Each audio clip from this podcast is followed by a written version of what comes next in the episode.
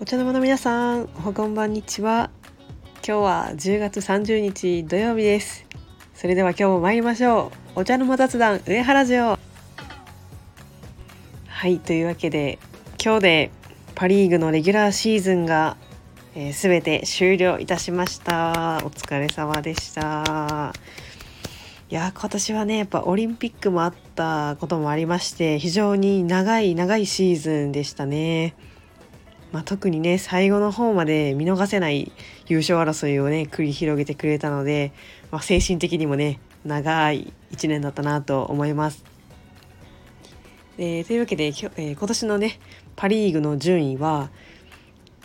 1位がオリックス2位がロッテ3位が楽天4位がソフトバンク5位が日本ハムそして6位が西武という結果となりました。いやこれ誰も予想していなかったんじゃないでしょうかこの大波乱はね。すごいね。あの今日実はその日ハムとロッテの試合があってで日ハムが勝ったことであの5位と6位がね入れ替わったんですよ。でその入れ替わる前の順位が実は、えー、2012年の最終順位と全く逆の順位だったんですね。これ本当びっくりですよね。こんな9年で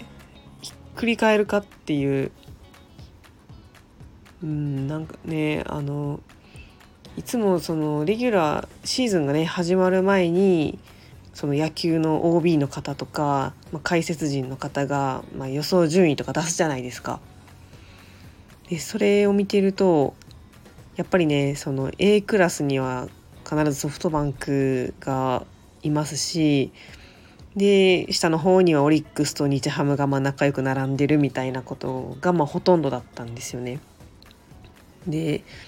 A クラスにオリックス予想してたのは、まあ、3位で1人いたかいなかったかぐらいのレベルでもうましてや優勝なんてね予想してる人誰もいなかったですから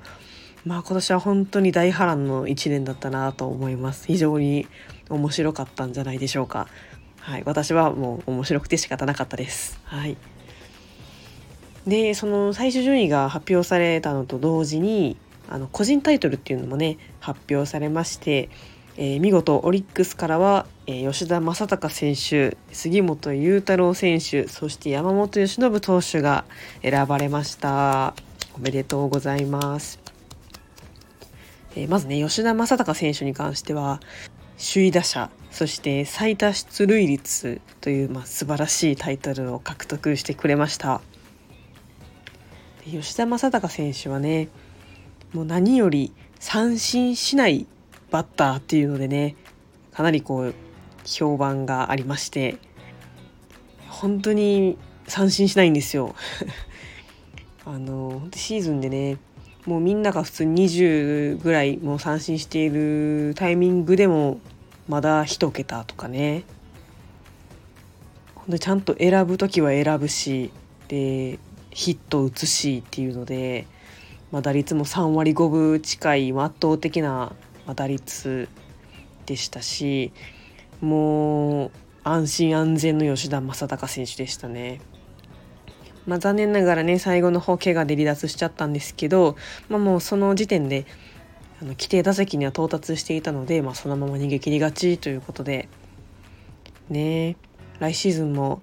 まあ同じような成績でねできれば1年間ずっとえー、怪我なく走り続けていただきたいなと思います。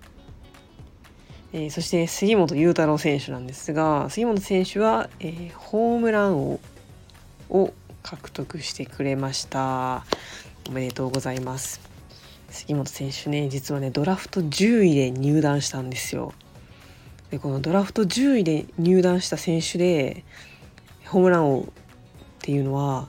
史上初めてみたいでねまあドラフトの順位なんてまあその時のまあ順番っていうので入ってからはもはや関係なくなるとは思うんですけどでも本当によくねここまで頑張ってくれましたね。やっぱ中島監督がその2軍の監督してる時に、まあ、よくあの杉本選手を見ていただと思うんですよね。それで、まあ、このポテンシャルっていうのを信じて1軍でたくさん起用してくれてでそれが見事ねあの形になったっていうところですかね。そうですね。最後の方、まあ、柳田選手とかとね結構一本争うような、まあ、激しいホームラン王争いだったとは思うんですけど、まあ、最終的にはね3本ぐらい差をつけてね、まあ、32本という圧倒的な数字でホームラン王を獲得してくれました。はいありがとうございます。でただねホームランだけじゃなくて、まあ、打率も3割だしそれで3位ですかねリーグ3位で打点もね3位だったかな。なんかそれぐらいねもう全てもうチャンスで打つしっていうのでもうねただただホームラン打つだけじゃない素晴らしいバッターになってくれたなと思います。はいおめでとうございます。でそしてそして、えー、投げては山本由伸投手ですよ。で投手4冠獲得しました。おめでとうございます。もうね総なめタイトルを総なめしてくれましたね。えー、4冠っていうのは、えー、最優秀防御率最多勝、えー、最優秀勝率そして最多奪三振ですね。はい。でねあのー、本当なんかねファンの間では五冠って言われてたんですよ。投手五冠って言われてたんですけどまあなんか正式には4冠らしくってでその五冠と4冠っていうのはあの一つ最多完封っていうのがあのあるかないかなんですけどでも山本由伸投手実際には最多完封はリーグでトップ取ってて、まあ、4つ取ってるんですね。なんですけどでも過去のその投手五冠っていう人の成績を見ていると皆さんその完封をね5つ以上されてるんでもしかしたらその最多完封っていうには5つ以上完封しとかないといけないのかなって思ってるんですよ。だからなんでその4冠なのかなっていうのはちょっとまだね分かってないんですけどあの詳しい方いたらあの教えていただきたいです。いやでもね、まあ、山本由伸投手まだね、えー、5年目かな